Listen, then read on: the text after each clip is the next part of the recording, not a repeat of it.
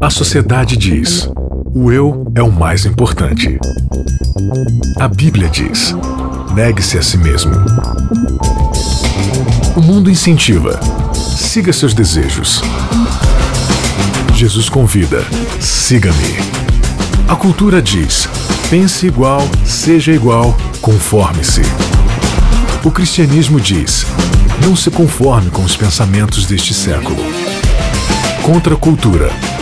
O Evangelho clama pelo diferente. Começando não apenas mais um Contra a Cultura, como mais uma série do Contra a Cultura. Estamos chegando aqui na nossa décima quarta série, 14 quarta temporada aí de Contra a Cultura. Imagina, 14 temporadas, cada uma aí com 13, 14 episódios.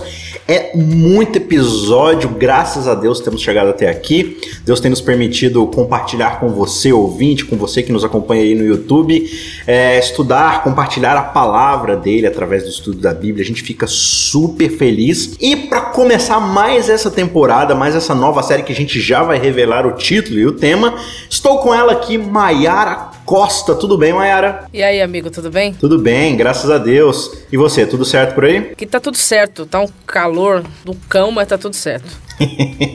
Como diz o ditado que eu inventei, se calor ah. fosse bom, o inferno era frio. Mas tudo bem, pois vamos é, que vamos. É. Empolgada para mais uma nova temporada? Empolgada, porque essa daí vai mexer com um período muito interessante da história, né? Muitas vezes esquecido, né? Muitas vezes é, não estudado. É o período da história que faz parte, geralmente, daqueles livros da Bíblia que a gente gosta de pular. Entre aspas, parece que vai ficando chato, maçante. Mas na verdade, não. Tem muita coisa importante ali que a gente precisa estudar. É por isso que o título desta temporada é Enquanto Ele Não Vem. Aí você me pergunta, quem é ele e por que, que ele está vindo? A resposta é sim. É, a resposta é é. A resposta vai ficando cada vez mais clara no decorrer dessa temporada. Mais especificamente, qual é o tema que a gente vai tratar nesta série, nessa temporada, Mayara? A série toda, né? Nós vamos estudar aí sobre o período de pós-cativeiro babilônico para o povo judeu. Nós vamos estudar aí é, esse períodozinho da história, que vai aí pós-cativeiro, né? Até um tempinho aí antes do, do da Novo vinda Testamento. dele, né? Hum. Da vinda do Novo Testamento. Então ele aí é o Novo Testamento que você está falando. Enquanto ele não vem, é o Novo Testamento.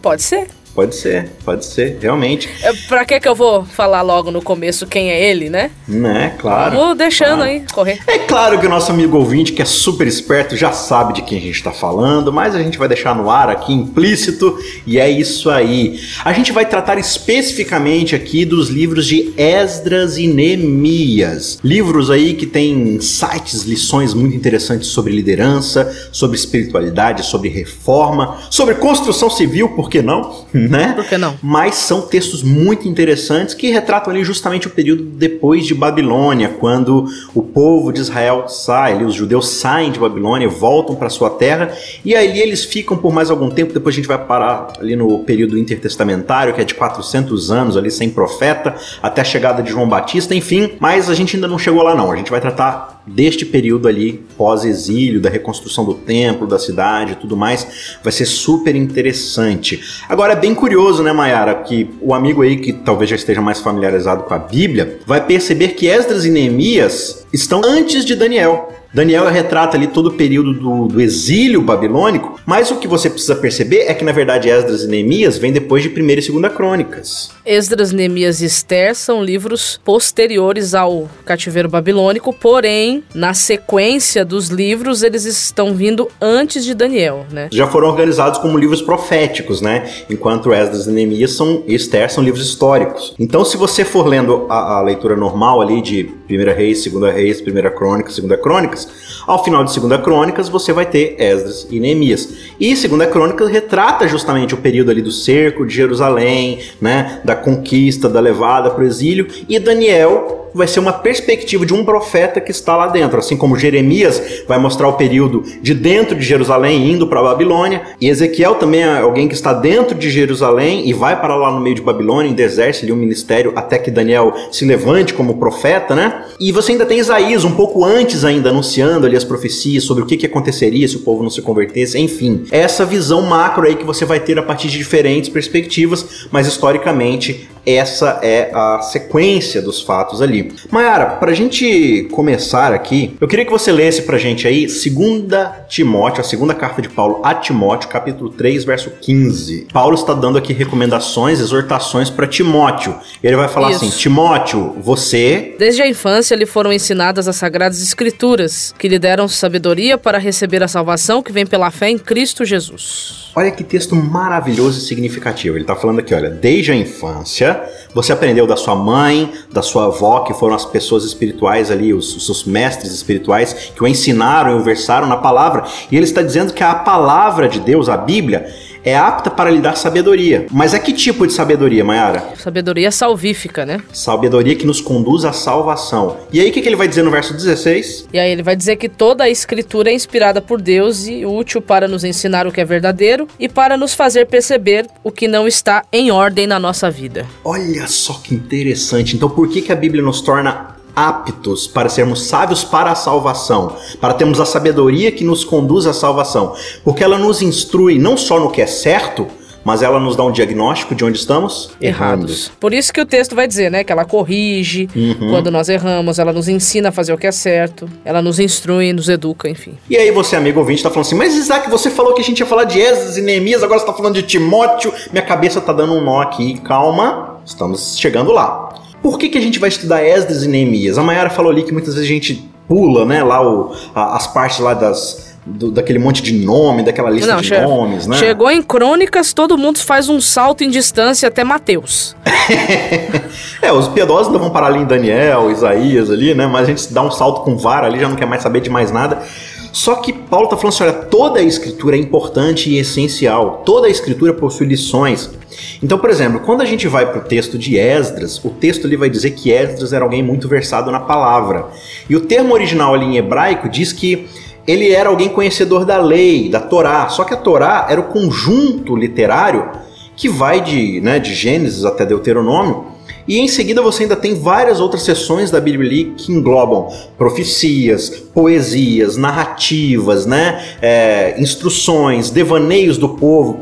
E a gente observa o tempo todo, e toda a temporada de, de contracultura que a gente começa recontando essa história, que começa lá em Gênesis, na criação e tudo mais, mas ela mostra essa queda do povo né, do ser humano e consequentemente aí você tem Noé, Abraão, aí Davi e tudo mais, os profetas, mas você observa sempre um ciclo de que o povo é buscado por Deus, é colocado no seu caminho de graça, se desvia, cai novamente, entra em cativeiro, do cativeiro sai para um novo êxodo, né? Então você tem, por exemplo, lá o êxodo é, de Noé saindo do meio do, de um de um turbilhão de águas. Aí você tem o povo saindo do Egito para um êxodo egípcio ali que passa pelo deserto e vai para a terra. Aí você tem êxodos é, filisteus, você tem êxodo dos assírios, você tem êxodo de Babilônia agora, o povo saindo de Babilônia. Por quê? Porque o povo está o tempo todo nesse ciclo de vai e vem de idas e vindas, de perdas, de desencontros pelos meandros do pecado ali. E quando a gente chega em Cristo não é diferente, né? O povo ali está escravizado por Roma, está cativo debaixo de Roma, e Cristo vai providenciar ali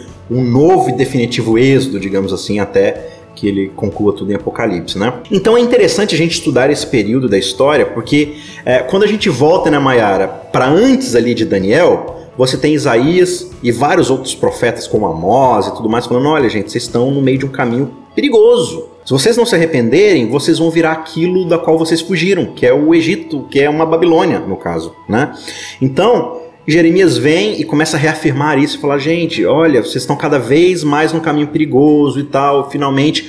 E aí o que, que vai acontecer? As profecias se cumprem e Israel é sitiada por Babilônia. No meio daquele desespero todo, daquela perda de esperança, é, Jeremias ele vai dar uma profecia, né? Ele vai falar assim: olha, se o meu povo que se chama pelo meu nome se humilhar, orar, se arrepender dos seus pecados, dos seus caminhos maus, eu, Senhor, aqui vou, vou mudar de ideia quanto àquilo que né, foi dito ali, dessas profecias que são condicionais.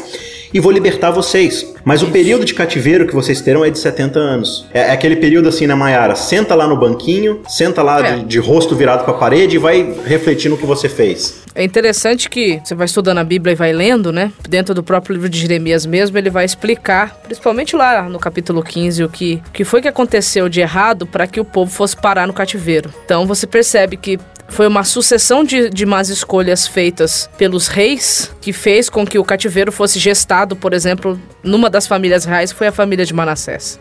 Uhum. Isso você encontra no livro de Isaías também. Só que você vê que a má escolha de tudo isso foi eles terem colocado reis, uhum. né?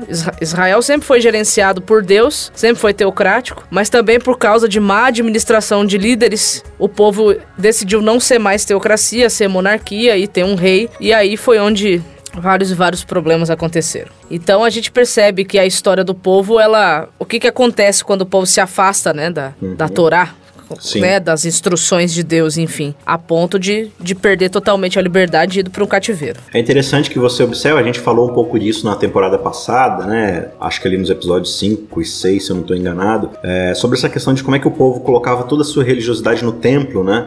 Na, em, em, toda aquela, aquela tradição religiosa, mas que no coração deles, como diz Deus, né? Esse povo me honra com seus lábios, mas o coração está longe de mim.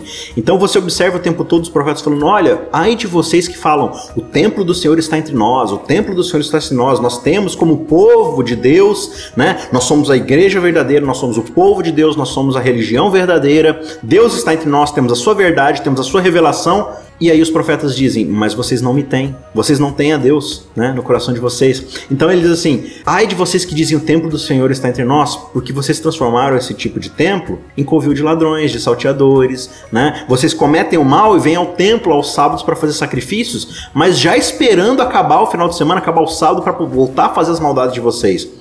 E o que, que acontece quando Nabucodonosor sitia, né? Ah, você estudando a história, você vai ver que foram três sítios, foram três incursões babilônicas ali para destruir Jerusalém, né? Na primeira você tem ali a levada dos nobres para Babilônia e tudo mais, onde vai, né, Daniel e começa Daniel, a ver a história de Daniel. É. Mas o que, que vai acontecer com o templo, Maiara, nessas incursões babilônicas? Da primeira vez, o que é tirado do templo são os utensílios sagrados. Isso. Da segunda vez, mais algumas coisas são retiradas, só que é só da terceira vez, a terceira invasão, é que o templo é completamente destruído. E aí você vê que interessante, né? Toda a esperança religiosa de Israel, de Jerusalém, de Judá, estava naquele templo, né? Sim, é tudo, né? A, o centro da, da fé, o centro da, da uhum. existência uhum. deles estava no templo. Tudo girava em torno do templo. Exatamente. Então é meio que Deus falando assim: agora eu quero ver qual tipo de relacionamento vocês terão comigo sem o templo. Como se ele tivesse condicionado a, a ter uma, um relacionamento só através do templo. Então é como se, se sem o templo não existisse relacionamento com Deus. Engraçado que isso por mais que a gente tenha várias igrejas construídas hoje, parece que a mesma história se repete na atualidade, né? Tem, tem alguns tipos de fé que centraliza tudo no templo. E se você não faz as coisas para o templo, voltada para o templo, dentro do templo, é como se você não tivesse comunhão com Deus. É como se a comunhão com Deus se resumisse ao templo, uhum. né? Aí a gente, resume. quando termina o culto e a gente vai para casa, a gente ora aquela oração maravilhosa e piedosa, né? Senhor, agora que estamos saindo da tua presença, Ué. Eu acho incrível essa oração, né? Como se a presença de Deus estivesse presa no templo, né? Sim, Aí vem Paulo ali. e diz, não, né? Lá em Atos 17, 24, ele diz, Deus do um.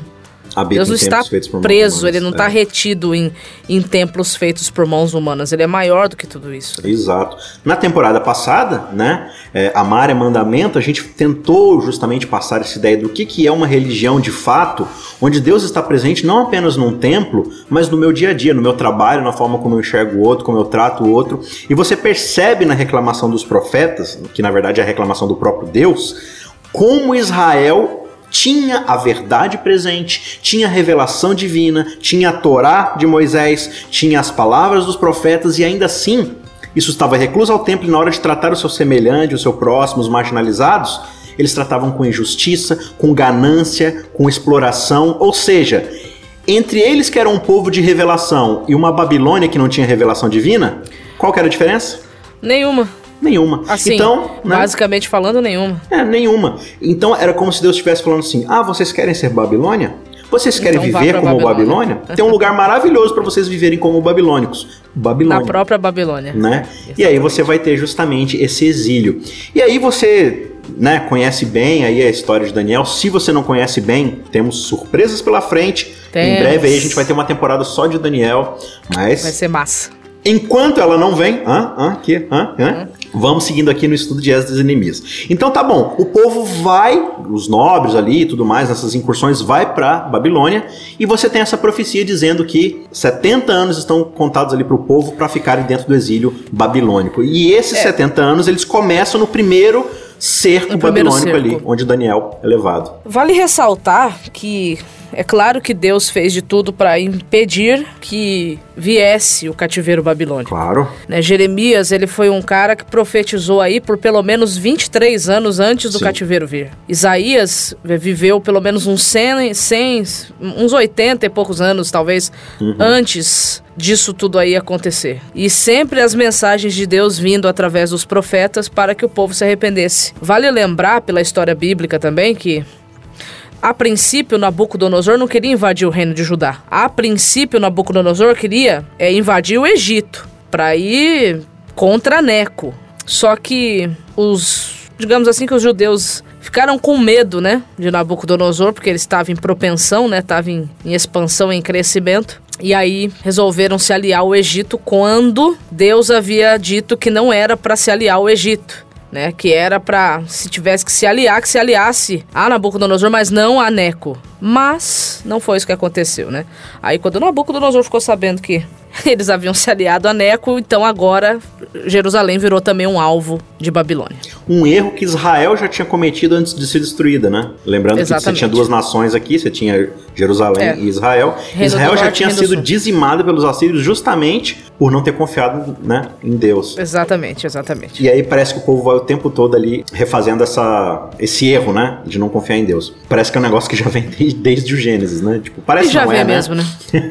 né? É, você Já tem um arco-íris ali, o povo quer construir uma torre de. ah, torre de Babel, Babilônia. Ah, ah, ah. Então, Babilônia parece que é esse monumento do ser humano construindo e dizendo pra Deus: deixa que a gente se vira, deixa que a gente sabe o que é melhor pra nós mesmos. E aí você tem 70 anos de exílio. E aí, Mayara, a gente chega no primeiro verso aí de Esdras. Você pode ler pra gente Esdras, capítulo 1, verso 1. No primeiro ano de Ciro, rei da Pérsia, o Senhor cumpriu a profecia que havia anunciado por meio de Jeremias. Despertou o coração de Ciro para registrar por escrito a seguinte proclamação e enviá-la a todo o seu reino. Pera aí, então, pausa aí, pausa aí. Eu, eu não entendi. A gente tava falando de Ba- Babilônia, né? É, Babilônia não era Nabucodonosor? era. O povo não O tá. verbo não é mais.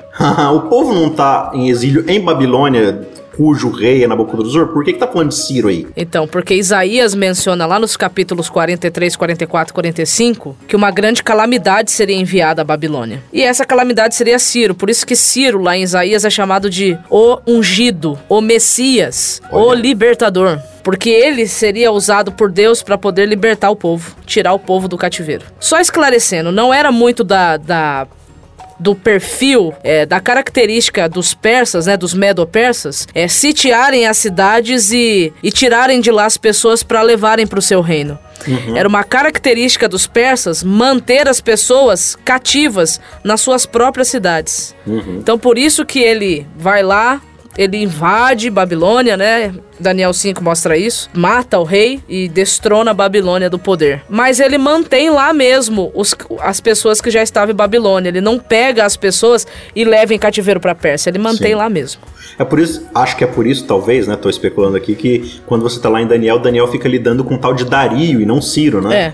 É porque veio Média Pérsia, né? Então, primeiro Dario, que é da dessa dinastia média, Medo, Per- né, Medo. Sim. Depois vem Ciro, que é dessa dinastia persa. Então eles estão ali coordenando agora essa Sim. grande nação de Babilônia, né? Então Ciro se torna esse novo governante ali, né, do Império Medo-Persa e parece que agora ele está sendo mais uma vez usado por Deus para realizar algo. Então leia pra gente aí o restante que você ia ler. Assim diz Ciro, rei da Pérsia: É o Senhor, o Deus dos céus, é, me deu todos os reinos da terra. Ele me carre- encarregou de lhe construir um templo em Jerusalém, em Judá. Olha. Quem pertence. Interessante, né? Uhum. Quem pertence ao povo de Deus, volte a Jerusalém, em Judá, para reconstruir reconstruir o templo do Senhor, o Deus de Israel, que habita em Jerusalém, e que seu Deus esteja com vocês. Onde quer que se encontrem esse remanescente judeu, que seus vizinhos ajudem com as despesas, dando-lhes prata e ouro, suprimentos e animais, além de ofertas voluntárias para o templo de Deus em Jerusalém. Aí o verso 5 diz que então o Senhor despertou o coração dos sacerdotes, dos levitas, dos chefes das tribos de Judá e Benjamim, para que fossem a Jerusalém e reconstruíssem o templo do Senhor. E aí o texto vai dizer que eles foram ajudados e patrocinados, uhum. enfim. Sabe o que eu acho bastante interessante, Mayara?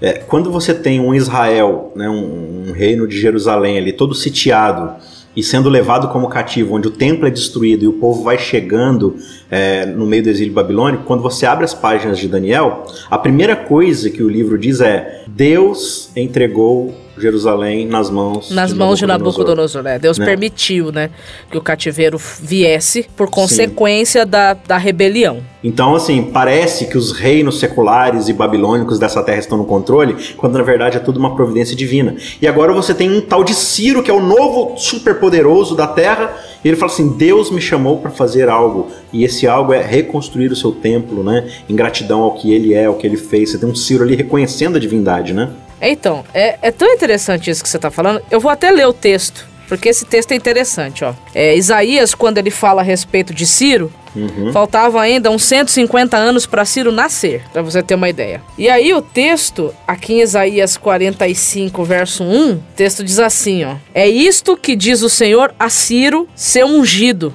cuja mão direita ele fortalecerá, diante dele Reis poderosos ficaram paralisados de medo, os portões de suas fortalezas se abrirão e nunca mais se fecharão. E assim diz ele: Irei à sua frente, Ciro, e tornarei planos os montes, quebrarei os portões de bronze, destruirei as trancas de ferro, eu lhe darei tesouros escondidos na escuridão, enfim. E aí no verso 4 de Isaías 45 ele diz assim: que Deus faria tudo isso por causa de Jacó, meu servo, Israel, meu escolhido, que o chamei para realizar essa tarefa. Meu servo, meu escolhido. Você tem Deus ali o tempo todo agindo na história. Essa é uma das primeiras coisas que você observa quando você trata de ler a Bíblia como uma história única, né? Como um arco dramático ali. Você observa que Deus o tempo todo ele está no controle, apesar de tudo.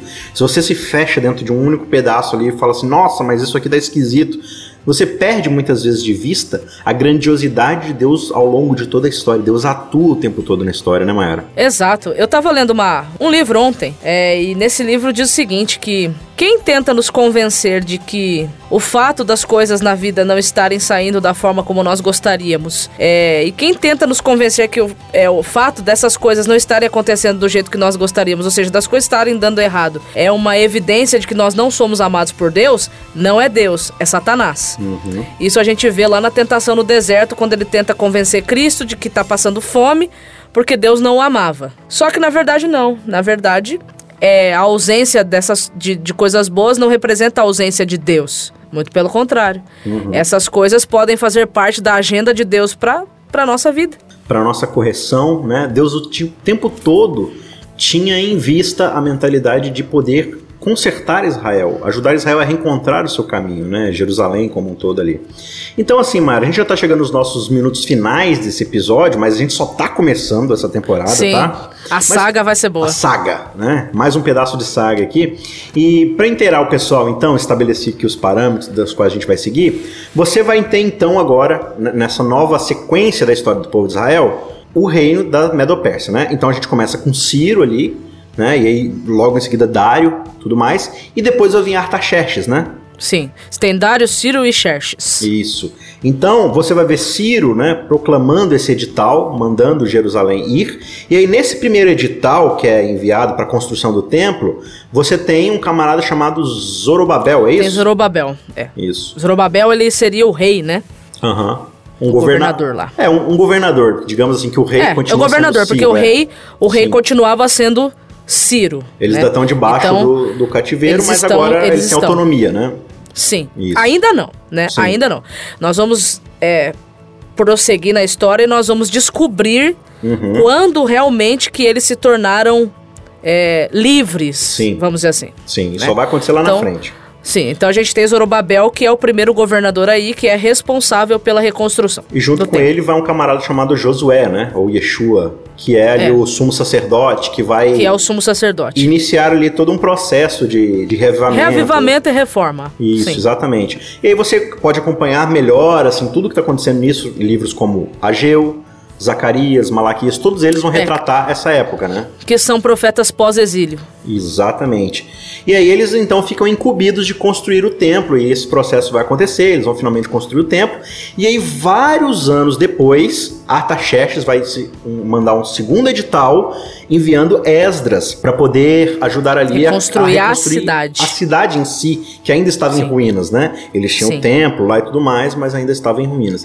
E aí, mais na frente ainda, cerca de 120 anos depois da saída de Zorobabel, tem um terceiro edital onde vai Neemias para poder ajudar a construir muros e fortificar Jerusalém. E aí depois que a gente vai ter finalmente aí a emancipação, digamos assim, de Jerusalém, né? Exatamente. Mas aí você tem três divisões, três ciclos dentro dessa história, porque na verdade a gente está tratando aqui teoricamente de dois livros, né? Esdras e Esdras Neemias. e Neemias. Mas na verdade é um livro só chamado Esdras e Neemias. A nossa Bíblia foi dividida e colocada como duas coisas, mas é uma coisa só. Foi escrito num pergaminho só, num rolo só. Esdras e Exato. Neemias, né? É de uma autoria só, contando uma história só, que é dividida nesses três ciclos.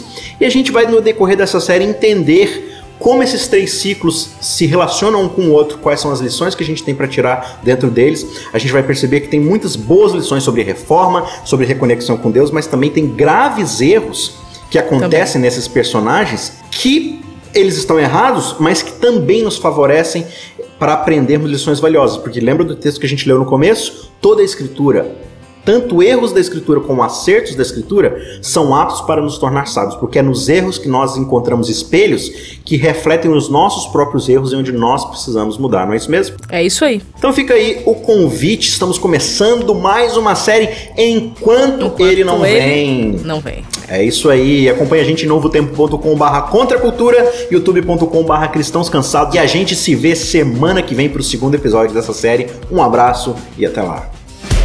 Contra a cultura. O evangelho clama pelo diferente.